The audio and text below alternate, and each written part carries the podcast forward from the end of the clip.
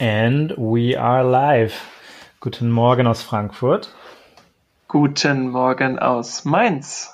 Heute ist der siebte, fünfte, schon mal so vorab. Wie geht's dir? Ah, soweit ganz gut. Ich habe es ja eben schon kurz angedeutet. Ich habe echt Muskelkater. Ich habe es ein bisschen übertrieben mit Laufen und Beinworkout und jetzt muss ich mich beim Treppe hochlaufen festhalten, aber ist auch okay. Aber Beinmuskelkater ist immer der härteste Muskelkater, ne? Aber irgendwie auch der schönste. Ich finde der Muskelkater eigentlich ziemlich geil. Ich, ich stehe jetzt nicht auf Schmerzen, aber da weißt du halt einfach, dass du was getan hast. Und da weißt du halt, dass es gut tut. Also, wenn man es vielleicht nicht übertreibt, ne? Ich meine, wenn du zu viele Muskelfasern reißt, ist wahrscheinlich auch nicht so gut. aber grundsätzlich ist es ja gut, um ja, Muskel neu aufzubauen, wenn du Muskelkater hast, ne? Absolut. Und bei dir? Ja, auch soweit gut. Habe auch schon mein kleines Workout heute Morgen gemacht. Ich habe jetzt angefangen, äh, von Chris Harrier auf YouTube so ein Workout zu machen.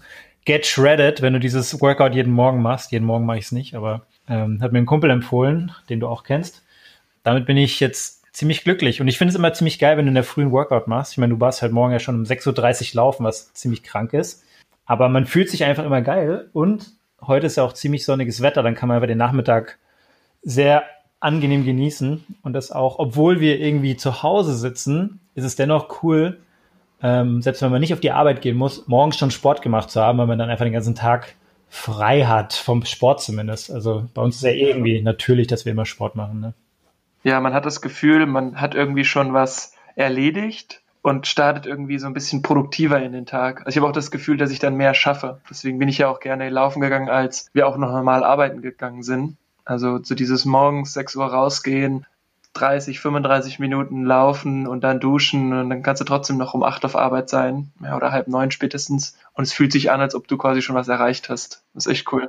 Vielen Leuten, ich so zum Beispiel, bei denen ich den Podcast höre, irgendwelche krassen, ich sag mal, Sportler oder Leute, die früher SEALs waren, ja, oder ähm, irgendwelche anderen Motivational-Typen, die dann meinen, du musst dich eigentlich schon in der Früh mal quälen, äh, so diesen inneren Schweinehund, wenn du den schon in der Früh überwindest, kann der Tag eigentlich nur einfach sein. Dann bist du einfach schon gut drauf, weil du weißt, so, ihr Motherfucker, ich habe schon heute was erreicht, ne? Allein wenn du, manche sagen so, allein wenn du morgens nur eine, eine Minute irgendwie dich kalt abduscht, da musst du schon dich ein bisschen quälen und dich da durchwinden irgendwie. Und ich glaube, das kannst du einfach mit verschiedenen Sachen machen. Ob du dich jetzt morgens eine Stunde laufen gehst oder kalt abduscht oder irgendwie schon eine Stunde Yoga machst. Cool, wenn du schon mal so ein bisschen dich überwinden musst und so dann direkt in den Tag startest. Vor allem hat mein ehemaliger Chef von mir gesagt, weil ich immer so, sag ich mal, das Team, in dem ich gearbeitet habe, kam ich immer sehr spät und hat er gemeint, naja, du bist ja auch immer so spät da. Und mhm. quasi, ich bin ja immer morgens da und du stehst ja auch spät auf. Und dann habe ich irgendwann nur gemeint, das eine ist spät auf Arbeit kommen, das andere ist, wann ich aufstehe. Vielleicht habe ich ja vorher auch schon zwei Stunden Sport gemacht. Und dann war er kurz so, stimmt, das könnte auch sein. Guter Punkt. Oder in der Früh schon gearbeitet von zu Hause. Kann ja auch sein. Ja, auch viele Leute. Genau, also gerade wenn man Kinder hat, ist es ja. ja auch oft ein Thema, ne? dass man zu Hause die Kinder noch fertig macht oder ähnliches. Früh beim Frühstück immer ansabberst, dann muss ich halt auch nochmal fertig machen. Ja, genau. Ja.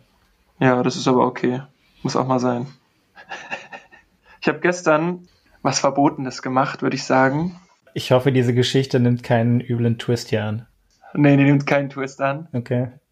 Zwar ist gestern ein guter Freund von uns, oder er von mir, du kennst ihn aber auch, ist gestern 40 geworden. Mhm. Und ich dachte die ganze Zeit so, der wollte am Wochenende jetzt eigentlich ganz groß feiern. Und ich dachte mir dann zwischendurch so, nee, das kann es nicht gewesen sein, dass der an seinem 40. Geburtstag arbeitet und dann so zu Hause sitzt. Mhm. Und dann waren wir am Ende zu sechst, haben wir bei ihm geklingelt und haben ihn dann runtergeholt vor die Tür.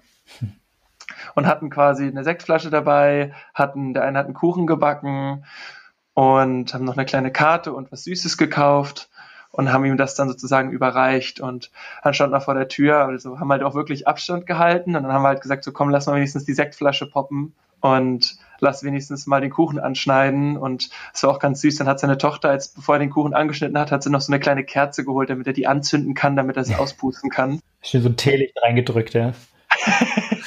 nee, das war es nicht, aber das war irgendwie trotzdem ganz cool. Und das Witzigste war, in dem Haus wohnt ein Rentner, der ist boah, 85 oder so. Mhm. Und der stand dann irgendwie mit vor der Tür und erst stand er vor der Tür, da haben wir noch gar nicht so richtig gesungen gehabt. Und dann dachte ich so, wie werden wir den jetzt in Anführungsstrichen los, damit wir ihm gratulieren können? Und der, der hat aber sich nicht abschütteln lassen. Und dann habe ich einfach gesagt, ich so, du, wir sind ja eigentlich hier, weil der Kumpel von uns ja heute Geburtstag hat. Und dann meint er so, ach so, wusste ich gar nicht. Und dann haben wir die Sektflasche gepoppt und dann ist er irgendwie rein, kam mit einem Glas raus und meinte, ich nehme auch einen Schluck. und hat dann aber gemeint, dafür stelle ich auch noch eine Weinflasche hier in die Mitte. Und hat er eine oh. Weinflasche in die Mitte gestellt. Dann standen wir halt am Ende so, ja, so ein Stündchen standen wir halt draußen in der Sonne und haben sozusagen mal gequatscht und es hat sich echt gut angefühlt. Und trotzdem, obwohl es mit Abstand war, was komisch ist, weil ich ihn auch gerne umarmt hätte. Mein 40. Mhm. Geburtstag ist schon auch verrückt. Ja, war trotzdem eine coole Sache. Und ähm, sind ganz viele vorbeigelaufen, die dann meinten, oh, was ist denn hier? Und dann habe ich einfach nur gesagt, ja, hier, dass dann der Kumpel der Geburtstag hat. Und dann so, ah, krass, ja, alles Gute, alles Gute. Und es hat auch niemand irgendwie doof uns von der Seite angequatscht. Ich glaube, es lag aber auch, weil wir noch ein bisschen im Abstand standen. Ist das denn noch offiziell verboten, sich mit mehreren Leuten im Abstand zu treffen? Ja, also ja. Ähm, mittlerweile ist es ja erlaubt, dass du dich mit zwei Haushalten triffst. Also zwei Familien dürften sich treffen, ne? Ja. Genau. Aber ich finde auch immer, wenn du es ähm, einhältst, wir waren heute Morgen ja auch zu viert laufen, da fuhr auch die Polizei an uns vorbei. Ich meine, wenn du jetzt nicht unbedingt nebeneinander herläufst und Händchen hältst, dann ist es ja auch in Ordnung. Und das machen wir, aber wir laufen halt echt immer in Zweiergrüppchen. Mhm. Ja, ich meine, letztendlich kommst du ja in der Supermarktschlange genauso nah an andere Leute ran, wie wenn du jetzt irgendwo auf einer Wiese sitzt mit zwei Meter Abstand mit mehreren Leuten. Ne? Also, ja, exakt. Ja, und so strikt wird das ja nicht geahndet hier zumindest. Und jetzt, jetzt eh nicht mehr, weil irgendwie alle so in dieser Auflockerungsstimmung sind. Die Frage ist ja, ob das gut ist. Ja, okay, das werden wir irgendwann sehen. Es sind eh alle gerade in dieser euphorischen Stimmung. Ich meine, wir hatten jetzt äh, in der, im letzten Podcast mit dem guten Peter, hat er ja auch gesagt, er ist jetzt mal froh, in den zwei Wochen nichts über Corona zu hören. Und es war ja immer noch hart, dass er dann mit uns nur darüber gesprochen hat, eigentlich, was bei ihm so abgeht. Ähm, deswegen nochmal Danke und Respekt, dass er das gemacht hat. Wir hatten jetzt auch von anderen Richtungen gehört und was wir auch selber merken, eigentlich will niemand mehr was über Corona groß hören. Dennoch hört man alle Nachrichten nur noch darüber, weil es uns halt einfach noch die ganze Zeit irgendwie betreffen wird. Ne? Und ich habe jetzt mir heute Morgen nochmal die Tagesschau von gestern Abend reingezogen, weil ich auch nicht genau wusste, wie das hier mit den neuen Regelungen und so ist und mit den Lockerungsregelungen. Wirklich jeder Beitrag, bis auf die Lottozahlen am Ende, und das Wetter, ähm, war halt über Corona. Und so, so als kleiner Side Note, ich finde es immer noch ziemlich weird, dass in dieser faktenbasierten Tagesschau Gewinnspiele, also wie Lottozahlen gezeigt werden. Ich weiß gar nicht mehr, was das da eigentlich zu suchen hat. Das ist irgendwie so schon immer so gewesen und irgendwie läuft das noch so. Ne? Ich finde es eigentlich ziemlich weird. Aber ja, fand ich sehr interessant, dass eigentlich niemand mehr was darüber hören möchte, aber überall laufen noch diese News. Ne? Voll. Und ich habe mir jetzt auch unsere, also am Dienstag war ja Hauptversammlung, am ähm, 5.5. von Lufthansa, die zum ersten Mal virtuell war. Und da war halt auch das prägende Thema einfach Corona. Ja. Aber klar, man wird so langsam ein bisschen müde, obwohl es ja, man könnte jetzt ja auch sagen, es ist ein Sprint, ne? Den wir gefühlt gerade hinter uns haben, aber es ist ja doch eher ein 10-Kilometer-Lauf oder ein Halbmarathon, den wir durchhalten müssen. Ja, so ein Ultramarathon. Kennst du diesen Moab 240? Nee. In der Moab-Wüste, ich glaube, es ist in Nevada, in den USA. Two, also Moab 240, das ist so ein Ultramarathon, aber einer der krankesten. Der geht einfach 240, nicht Kilometer, sondern Meilen. Ja. Ich glaube, es, ich glaube tatsächlich sind Meilen. Müsste ich eigentlich gleich nochmal nachschauen.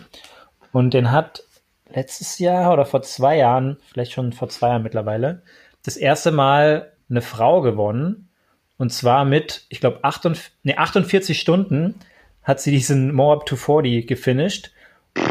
Der zweite Finisher, das war dann ein Mann, der kam irgendwie acht bis zehn Stunden nach ihr ins Ziel. Das war voll krank. Du musst überlegen, die hat dann eigentlich sich duschen können, essen können, schlafen können, frühstücken können und dann kam erst der nächste ins Ziel. Es ist komplett krank.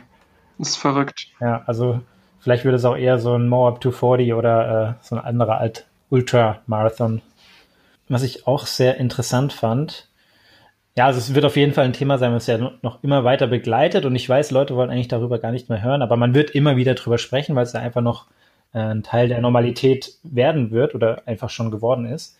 Ähm, was ich sehr cool fand, dass in der Tagesschau dieses Thema mit dem bedingungslosen Grundeinkommen erwähnt wurde, weil anscheinend gab es da so einen Test in Finnland und wir hatten ja auch schon mal darüber gesprochen vor ein paar Folgen bei diesem Buch Utopien für Realisten. Da ist ja das bedingungslose Grundeinkommen eins der Hauptthemen. Ich glaube, die haben das Hauptthema oder die Hauptthemen sind bedingungsloses Grundeinkommen, die 15 Stunden Arbeitswoche und alle Grenzöffnungen. Ne? Und anscheinend gab es in Finnland jetzt zwei Jahre lang einen Test für, ich, ich glaube, circa 2000 Leute, die so ein, eine Art bedingungsloses Grundeinkommen bekommen haben. Und es gab noch so eine Kontrollgruppe nebendran, die dann, ich glaube, aus 2000 Arbeitslosen bestanden, die auch so eine Art, diese, diese staatliches Grundeinkommen bekommen haben. Und dann haben sie die zwei Gruppen miteinander jetzt verglichen nach zwei Jahren. Und fand ich sehr interessant, dass sie es in der Tagesschau besprochen haben, weil da wurde es auch so dargestellt, so ja, alle sprechen über das bedingungslose Grundeinkommen und so oft höre ich dieses Thema eigentlich gar nicht. Letztendlich war jetzt aber das Ergebnis aus Finnland erstmal, dass es anscheinend nicht weitergeführt wird, weil es nicht so erfolgreich war und die Arbeitslosenquote dadurch jetzt auch nicht krass gesunken ist. Und ich glaube aber dieser, dieser Analyse nicht so ganz, weil ich habe auch so, ich habe nur kurz so einen Bericht gelesen, es war halt so ein Regierungswechsel in Finnland und die Regierung, die es ins Leben gerufen hat, die war da halt, stand da voll dahinter und hat es unterstützt. Und nach dem Regierungswechsel, die neue Regierung, die dann involviert war, die fand das, hat das überhaupt nicht unterstützt. Die hat das halt noch weiterlaufen lassen, aber auch die Konditionen und Bedingungen geändert und jetzt eigentlich mehr oder weniger auslaufen lassen mit dem Ergebnis, ja, war nicht erfolgreich. Ich bin mir ziemlich sicher, dass wir da in den nächsten Wochen noch mehr drüber hören werden. Grundaussage war, das war nicht erfolgreich, aber die Leute waren glücklicher, was ja schon mal ein wichtiger Teil ist. Und die Arbeitslosenquote ist nicht drastisch gesunken. Aber es ist halt immer noch die Frage, ist es sinnvoller, als Arbeitslosengeld zu zahlen oder nicht? Ja, die Frage geht ja sogar noch weiter. Wir haben auch auf unseren Social Media Kanälen auf den Beitrag hin eine Nachricht bekommen, wo jemand ein bisschen provokant auch meinte, so, ja, ist ja ganz toll, aber wo wollte er denn mit den 80 Milliarden herkommen? Und dann dachte ich so, habe ich erstmal auch zurückgeschrieben, so danke für deine Nachricht. Aber wie kommst du denn auf 80 Milliarden? Kannst du da vielleicht mal eine Quelle angeben, weil dann kann ich dir auch fundierter antworten. Kam natürlich bis jetzt keine Antwort drauf. Und ich finde, man müsste dann einfach nur schauen, was eigentlich in Deutschland alles an Sozialleistungen gezahlt wird. Nämlich, das ist ja dann nicht nur auch Hartz IV und das ist ja dann nicht nur ein Wohngeld und das ist ja dann nicht nur vielleicht noch eine Unterstützung für Lebensmittel und Kinder etc., sondern wenn du ein bedingungsloses Grundeinkommen hast, dann kriegt das ja jeder und dann gibt es ja aber beispielsweise auch kein Kindergeld mehr und dann gibt es auch keinen Wohnzuschuss mehr, sondern es ist alles über dieses bedingungslose Grundeinkommen abgedeckt. Mhm. Und zusätzlich dazu und das ist halt aber das Hauptthema, weswegen es auch schwierig ist in Deutschland. Du brauchst halt dann diese vielen Beamten nicht mehr. Du brauchst halt nicht mehr die Beamten, die das Kindergeld bearbeiten. Du brauchst nicht mehr die Beamten, die dieses Hartz IV bearbeiten, sondern das ist ja dann alles einmalig eine Zahlung, die richtest du einmal ein und das war's. Und bürokratiefrei. Du bekommst es einfach so ohne tausend Anträge ja, auszufüllen und zu beantragen und Leute, die es eben dann auch verwalten. Ne? Das ist natürlich ein riesen Verwaltungsaufwand, den du dir sparst. Aber auch so Themen wie, ich meine, man erhofft sich ja von so einem bedingungslosen Grundeinkommen. Angenommen, jemand ist obdachlos und drogenabhängig und die Person würde dann einfach, anstatt dass sie jetzt irgendwo sich die Geld zusammengraben muss, was ja grundsätzlich auch schon mal schwierig ist, weil wenn du keinen Wohnsitz hast, kriegst du kein Hartz IV und solche Themen, ne? Ähm, ist jetzt wieder hartes Laienwissen wahrscheinlich. Aber grundsätzlich ist es schwierig für die Person dann erstmal offiziell auch über diese bürokratischen Wege an Kohle zu kommen. Und viele von diesen Personen üben ja dann auch gewisse Tätigkeiten aus, die dann wieder den Steuergeldern auch zur Last fallen. Irgendwie, keine Ahnung, die betrinken sich da in der Öffentlichkeit, dann muss da die Polizei antanzen, die muss da für Ordnung sorgen, dann müssen die vielleicht in irgendein, in irgendein Haus gesteckt werden oder kommen ins Gefängnis oder sonst irgendwas, ja. Und das sind ja auch alles Gelder, die da irgendwie äh, zusammenlaufen. Das ist ganz spannend, weil in dem Buch ist genau das nämlich beschrieben und zwar jetzt nicht aus einem Land, wo man sagen würde, okay, dritte Weltland oder auch nicht irgendwie, ja, das war 1800 irgendwas, sondern aus jetzt wirklich der Neuzeit, nämlich aus London, wo sie die größten, ja, ich würde sagen, Unruhestifter ähm, Piccadilly Circus aufgegriffen haben und haben dann eben gesagt, okay, genauso wie du es beschrieben hast, die haben ganz viel Unruhe gestiftet, die wurden oft abgeführt, die wurden dann oft in so Ausnüchterungszellen gesteckt, etc., etc. Und man hat denen einfach 3000 Pfund im Monat gegeben hat denen sozusagen eine Wohnung besorgt. Eine Menge Holz. Und ähm, ich glaube, sieben von,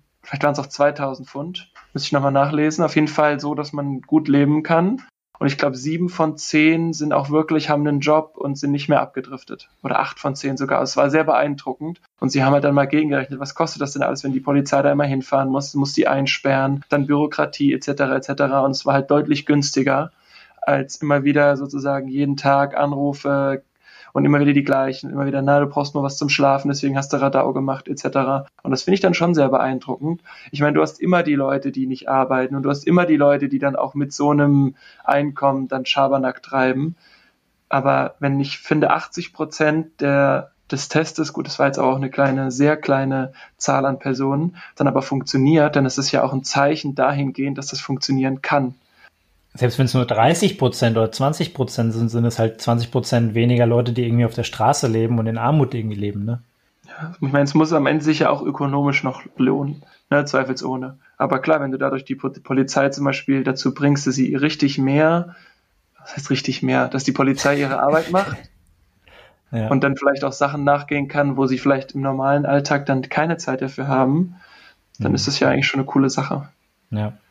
Ja, mein Argument war jetzt auch nicht komplett aus der Luft gegriffen. Also ich habe das Buch mittlerweile fertig gelesen. Ach geil. Ja, also ich sag mal, dieses bedingungslose Grundeinkommen finde ich sehr interessant, vor allem für diese aktuelle Situation auch. Reden wahrscheinlich, ich habe es jetzt zwar nicht so mitbekommen in den Medien, aber anscheinend wird da aktuell auch mehr drüber diskutiert. Ähm, natürlich auch in dieser Corona-Phase, Krise. Ähm, diese anderen Themen mit 15-Stunden-Woche, ich glaube, das ist noch ein bisschen entfernt. Und auch dieses Thema mit äh, alle Grenzen öffnen ist natürlich auch eine gute Vorstellung, aber ich glaube, das wird noch länger dauern. Aber dieses bedingungslose. Grundeinkommen, das ist eine Sache, das könnte man theoretisch machen, wenn man alle Kosten mal zusammenrechnen würde, jetzt auch in, in Deutschland, jetzt auch mit den, mit diesen Kurzarbeitsgeldern und so, ja. Ich glaube, allein mit diesen Kurzarbeitsgeldern, alles, was sonst der Staat jetzt aktuell noch zahlt, wenn man das zusammenrechnen würde, mit diesen, ich sag mal, Ausgaben für krasse Verwaltung, für ich sag mal, Polizei auf Einsätze, die vielleicht nicht nötig wären. Ich könnte mir vorstellen, dass es sich jetzt schon rechnet, ähm, wenn man das jetzt mal vor allem in dieser aktuellen Phase zusammenrechnet. Und ich kann mir gut vorstellen, dass sich in den nächsten Wochen, Monaten, je nachdem, wie lang sich gewisse Themen noch ziehen, dass dieses Thema nochmal von dem einen oder anderen aufgegriffen wird. Absolut. Und ich glaube aber auch, wenn das kommen sollte, ja, dass es dann eine Sache ist, die. Sollte, wenn Weiß das kommen nicht. sollte oder wenn das sollte, kommen... sollte, lass mir mein sollte. Dieses ähm, Öl, ey. Alter. wenn das kommen sollte, ist es, glaube ich, auch einfach nur ein schleichender Prozess. Also ein Prozess, der Step by Step erst kommen kann, weil wir einfach wirklich sehr viele ja, Staatsbeschäftigte haben, die halt an diesen Themen arbeiten. Und die kannst du ja nicht einfach vor die Tür setzen, sondern das müsstest du ja quasi damit lösen, dass du sie auf die Straße Nee, stopp. Das könntest du nur so lösen, indem du quasi, wenn jemand in Rente geht, das nicht nachbesetzt und damit das so ein bisschen ausschwitzt, um dann am Ende auf so, einen, auf so eine Lösung zu kommen, weil ich glaube, sonst lohnt sich das überhaupt nicht. Ja, okay.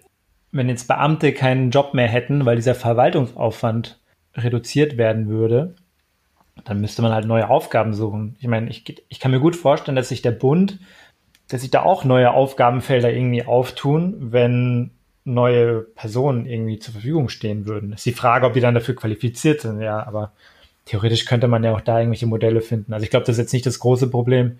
Theoretisch können die auch in der freien Wirtschaft arbeiten und würden dann von einem Unternehmen bezahlt werden, wie so eine, wie so eine Arbeitsnehmerüberlassung, diese ANÜs. Theoretisch würde es ja auch wahrscheinlich irgendwie gehen, kann ich mir vorstellen. Ja, sicherlich. Vielleicht immer was anderes. Hm. Und zwar haben wir ja vorgestern im Team was ziemlich Cooles gemacht. Also wir sind ja alle 100% in Kurzarbeit. Ich glaube, mhm. das ist ja jetzt auch nichts Neues. Wir haben aber einen virtuellen Escape Room gemacht. Du warst ja auch dabei. Wie fandst du das denn? Vielleicht mal so als Info vorab. Ich bin ein sehr großer Escape Room Fan. Nicht nur physisch, sondern auch, ich habe schon wahrscheinlich schon seit zehn Jahren immer mal wieder auch so Apps am Handy und am iPad. Zum Beispiel The Room. Das ist, glaube ich, eins der bekanntesten. Das ist so ein, wie so ein Rätselspiel am iPad und das habe ich schon immer gezockt und ich finde es immer mega cool, weil du einfach wie so Puzzle-Rätsel lösen musst und wenn es dann noch mit cooler Grafik aufbereitet ist, äh, fand ich es immer sehr spannend und sehr cooler Zeitvertreib, weil du auch ein bisschen einfach mitdenken musst. Ähm, und ich war auch schon ein paar Mal in so richtigen, ich sag mal, physischen Room Escapes. Bestimmt schon so in sechs, sieben Stück. In verschiedenen Städten. Ich sag mal, ich habe mich ein bisschen drauf gefreut. Ich war aber auch nicht ganz sicher, ob das gut werden wird. Und zufällig, ähm, der Halbierer, von dem habe ich schon mal berichtet, beim Sp vom Spargelstechen, der eine Kollege. der hat auch genau diesen ähm, gleichen Fall eine Woche vorher gemacht. Und er meinte, wenn das der und der ist, dann äh, kann sich drauf freuen. Der ist ziemlich cool gemacht, weil er hat auch schon zwei andere gemacht. Und die waren weniger gut, aber den, den wir jetzt gemacht hatten, den fand ich auch sehr cool. Das ist natürlich vom Setting her komplett anders. Ne? Ich meine, wir waren jetzt zehn Leute, glaube ich, oder sogar elf. Elf. Ja, und ich, ich war mir am Anfang nicht ganz sicher, ob das nicht zu viel ist, weil ähm, normalerweise in so einem Room Escape bist du eigentlich so zu viert, maximal zu sechst. Und jetzt waren wir schon sehr viele Leute und ich dachte mir eigentlich, wäre es besser, vielleicht in, in zwei Teams aufzuteilen. Aber ich fand, das hat eigentlich ziemlich gut funktioniert, auch wenn, ja, ich weiß nicht, ob alle gleichmäßig immer daran beteiligt waren beim Rätsellösen. Aber ich glaube, alle haben sich schon ganz gut eingebracht auch.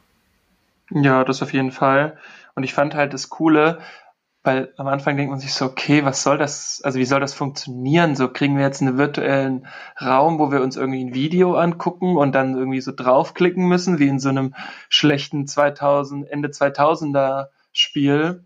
Oder wie läuft das? Und ich finde aber, ohne jetzt zu sehr zu spoilern, durch das Einsetzen sämtlicher Medien und sämtlicher Möglichkeiten von Nutzung des Smartphones über Nutzung des Computers bis hin zu, ich brauche mal ein Blatt Papier und einen Stift, fand ich das einfach richtig cool gemacht und sehr, sehr kurzweilig.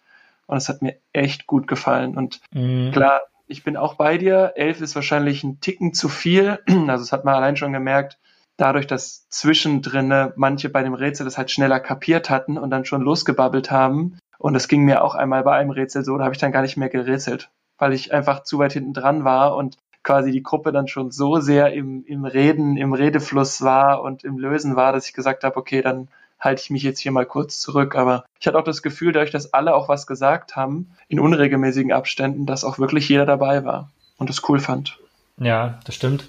Was ich merke, wenn ich Leute oder wenn mir Leute ins Ohr babbeln, kann ich mich halt sehr schwierig konzentrieren. Ja, es geht mir genauso. Ja, und es gab so ein paar Aufgaben, da musste man sich schon konzentrieren. Zumindest auch ein, zwei habe ich nicht direkt am Anfang verstanden, weil ich vielleicht auch ein bisschen später irgendwie erst mich reingelesen habe, weil ich noch beim letzten Rätsel war.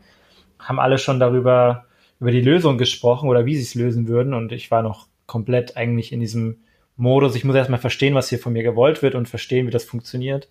Ja, aber grundsätzlich war das eine, eine coole Erfahrung. Ich hätte nicht gedacht, dass es so gut geht, ganz ehrlich, weil wir hatten ja auch vorher drüber mal gesprochen, machen oder nicht machen mit dem Team, ne? Dann habe ich gemeint, boah, ich finde es ein bisschen schwierig, aber ich wurde eines Besseren belehrt. Also ich würde es auch wirklich jedem empfehlen und noch dazu, also kann das ja auch erzählen, ich meine, das hat jetzt 10 Euro gekostet fürs ganze Team, ja, also nicht jetzt pro Person, sondern fürs ganze Team und davon gehen auch noch 5 Euro an lokale Geschäfte. Also es ist mhm. zum einen echt cool gemacht und ich glaube, da hat jemand auch echt viel Zeit reingesteckt. Und auf der anderen Seite trotzdem nochmal so dieser soziale Gedanke auch dahinter. Und ich muss sagen, ich hätte auch 50 Euro für jetzt zehn Personen, also wenn man das jetzt personenabhängig macht, ich hätte auch 50 Euro noch gerechtfertigt gefunden, muss ich sagen. Ja, okay, wenn jeder einen Fünfer reinschmeißt, ist ja auch komplett easy. Ich meine, wir hatten jetzt zwei Stunden Zeitvertreib damit. Wir haben es ja auch nur zur Hälfte ungefähr geschafft, vielleicht über die Hälfte ein bisschen, haben dann nochmal wahrscheinlich eineinhalb bis zwei Stunden der Kollege von mir, der das auch schon gemacht hat, die haben es auch über zwei Tage gesplittet. Das hat er mir vorher gar nicht gesagt. Weil wir mit dem Team haben jetzt die Woche erst um neun angefangen abends. Um elf haben wir dann so einen Schlussstrich gezogen. Man muss sich halt ein bisschen Zeit einplanen. Und ich finde es auch gar nicht so schlecht, wenn man es über zwei Tage macht. Weil ähm, man muss ja schon viel lesen und viel rätseln. Und ich glaube, wenn man jetzt vier Stunden am Stück sitzen würde, hat man vielleicht irgendwann keinen Bock mehr. Deswegen, ich finde es nicht, nicht schlecht aufzuteilen über mehrere Tage. Und apropos bezahlen, ein Freund von uns, es müsste uns das beides geschickt haben, hat einen Artikel geschickt von der New York Times über Airbnb, die jetzt ja quasi sowas ähnliches anbieten, nämlich sowas wie den Escape Room, ja, das ist ja eigentlich was Physisches, bietet Airbnb jetzt das, was normalerweise die Guides physisch in den verschiedenen Städten, Ländern etc. anbieten, jetzt auch digital an. Und da muss ich sagen, also ich habe das vorher nie so auf dem Schirm gehabt. Ich fand es aber echt krass, dass die dafür Geld verlangen was auf der einen Seite gut ist, weil sonst wieder dieses Studentenphänomen, nenne ich es immer ganz gerne, gibt. So, es melden sich 300 Leute für so ein Event an und am Ende kommen zwölf, weil mhm. sie das vergessen haben. Mhm. Und wenn man was bezahlt, denkt man drüber nach. Aber ich muss auch sagen, ich meine, wenn dir jetzt jemand eine virtuelle Stadtführung gibt, also ich tue mich schwer damit, dafür Geld zu bezahlen, weil ich könnte natürlich auch ein YouTube-Video gucken. Dann kriege ich auch eine virtuelle Stadtführung. Aber die virtuelle Stadtführung ist dann live? Na, die ist nicht live, aber Aufgenommen. es hat halt auch, ja, ne? Also, mhm. wo ist der Unterschied? Ja. Hast du mal diese, diese Stadtführung gemacht, die kostenlos sind? Du meinst Free Walking Tour? Free Walking Tours. So, die haben wir auch schon mal zusammen gemacht, ne? Meine erste genau. habe ich damals in Medellin in Kolumbien gemacht. Und ich glaube, da kommen die auch ursprünglich her. Da ist der, der Pablo, ich meine, der Name ist jetzt kein Pablo. Zufall. Der Pablo, ich glaube, der hat das auch so damals mit ins Leben gerufen. Und das ist jetzt kein Franchise geworden, aber ich glaube, er hat so diesen Namen damals etabliert. Und es war meine erste und aber auch die absolut beste Free Walking Tour, die ich jemals gemacht habe. Sowas könnte ich mir virtuell auch vorstellen. Ich denke jetzt mal nicht, dass der Pablo hier zuhört, aber das Lustige ist, viele Leute, die ich kenne und die auch in Kolumbien unterwegs waren, die haben alle diese Tour in Medellin auch beim Pablo versucht zu machen, weil der anscheinend echt international schon richtig bekannt ist. Der verdient sich da halt eine goldene Nase mit. Das ist unfassbar. Ja, aber die Idee ist halt cool, ne? Und ich meine, ja. das ist ja auch, wenn jemand dann einen guten Service leistet, dann kriegt er dafür auch viel Entlohnung. Und ich muss auch sagen, wenn halt jemand dann irgendwie eine nicht so coole Tour macht, dann kriegt er dafür halt entweder wenig oder dann kann man halt auch mal sagen, sorry, aber es hat mir überhaupt nicht gefallen. Mhm danke für deine, für deine Zeit, aber das ist mir halt echt nichts wert. Also ist bei mir noch nie vorgekommen, aber jetzt überleg mal quasi umgedreht. Also ist, Airbnb nimmt ja quasi vorher schon Geld oder dann irgendwie so ein ähm, Wine-Tasting zum Beispiel in Südafrika. Und dann sitzt mhm. er da und erzählt er dann was von dem Weingut und dann denke ich mir so, pff, nee. Mhm. Ich kann es mir aktuell noch nicht vorstellen, ich kann, mir, ich kann mir gut vorstellen, dass sowas in der Zukunft mehr und mehr geben wird. Dass man auch so mit Virtual Reality und sowas, genauso wie du vielleicht irgendwann nicht mehr ins Stadion gehst, sondern mit einer Virtual Reality Brille irgendwie im Stadion drin bist, ja, zum Fußball schauen oder so. Kann ich mir auch vorstellen, dass du dann solche Touren machst oder solche Erlebnisse vielleicht mehr machst. Aber das Komische ist ja dann schon irgendwie, wenn du, ich meine, wenn du in so einer Stadt oder auf so einem Weingut bist, dann, dann ist ja nicht nur das Einzige, was du machst, dass du schaust, mit deinem, mit deinen Sinnen, sondern ich meine, du nimmst ja mehrere, mit mehreren Sinnen irgendwie wahr und das ist dann schon irgendwie wahrscheinlich komisch, wenn du, wenn du das nur noch so virtuell machst und nur noch zuschaust. Ich kann es mir aktuell nicht vorstellen, ich müsste es mal testen. Aber vorher zahlen finde ich grundsätzlich schwierig. Ich würde es dann auch eher wie so eine Free Walking Tour eher machen. Also das Prinzip, vielleicht kennt das nicht jeder. Man bekommt eine kostenlose Tour und am Ende wird gesagt, hey, wenn ihr euch die Tour gefallen hat, dann könnt ihr gern eine Spende geben. Und dieser Pablo, der hatte dann zum Beispiel immer so, ich glaube, so 20 Leute waren dabei und da hat bestimmt jeder zwischen 10 und 20 Dollar fast gezahlt. Da kam auf jeden Fall immer einiges zusammen. Und so Touren sind zweimal am Tag. Von dem her verdient er jeden Tag mehrere hundert Dollar. Ja, aber auf der anderen Seite macht er es ja aber auch gut, sonst würden ja die Leute nicht zu ihm kommen. Ja, absolut. Ich meine, du bekommst etwas umsonst und merkst, ey, das ist ja richtig gut. Und dann zahlst du auch gerne was. Ja, und wenn du halt irgendwie was zahlst und bekommst dann irgendeinen Mist, ist auch scheiße. Ja, exakt. Vielleicht noch was in der Kategorie Serien. Wir hatten ja jetzt auch mhm. schon mehrfach Serien hier. Wir haben über Tiger King gesprochen, über Love is Blind gesprochen. Ich muss sagen, ich habe mich auch gerade an der Serie festgebissen, die wir die letzten Tage schon mal besprochen hatten. Mhm. Und zwar The Last Dance. Mhm. Die Serie über das Basketball-Idol Michael Jordan die gerade auf Netflix läuft.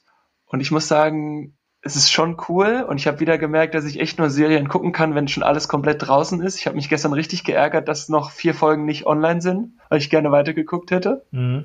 Wie viel sind draußen? Sechs bisher? Sechs, genau. Wie hast du geschaut? Ich bin noch bei der dritten, glaube ich. Also das ist jetzt kein Spoiler, aber dann, es geht dann auch so ein bisschen um die anderen Teammitglieder. Also es geht ja nicht natürlich um Michael Jordan hauptsächlich, aber generell so über die Chicago Bulls und wie das alles zustande gekommen ist. Und sie berichten dann auch über Scotty Pippen und Dennis Rodman. Und ich glaube, in der dritten geht's dann mehr so Richtung Dennis Rodman, wahrscheinlich dann auch um andere Leute später.